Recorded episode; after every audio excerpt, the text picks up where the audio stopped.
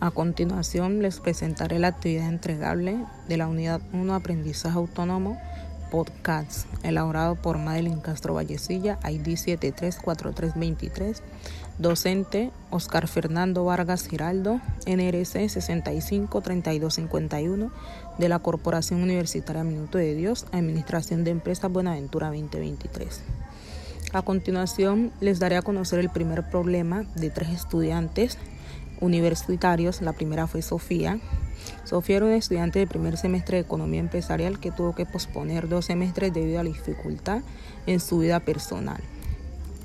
El segundo fue Kenneth, que también fue estudiante de la misma especialidad y vino como estudiante de intercambio desde África.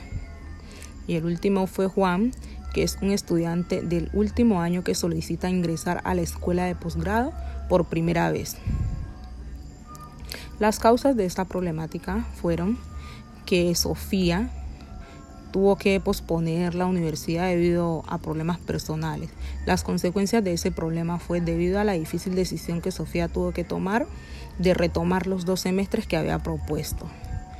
Las de Kenneth, las causas de la problemática que Kenneth tuvo, tenía poco conocimiento del español porque venía a África como un estudiante de intercambio, por lo que no tenía suficiente comunicación con los profesores y compañeros.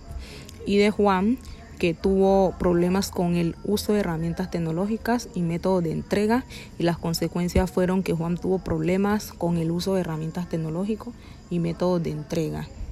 Para el impacto de que tuvo Sofía fue que por dificultades en su vida personal, Sofía tuvo que posponer dos semestres, luego ingresó nuevamente a la universidad, pero no entendía la materia y este problema la desmotivó, por lo que tuvo que estudiar la materia que cursaba actualmente.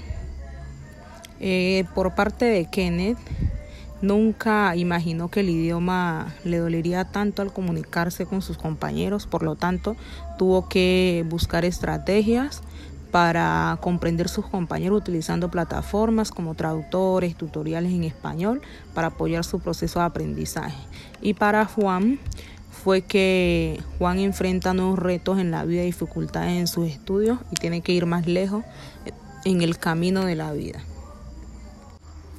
Podemos decir que los estudiantes podrían desarrollar un estilo de aprendizaje diferente que puede ser el auditivo, visual o kinestésico para poder desarrollar sus actividades y tener conocimiento de las actividades que van a realizar al momento y no vayan a tener ninguna dificultad a la hora de la entrega.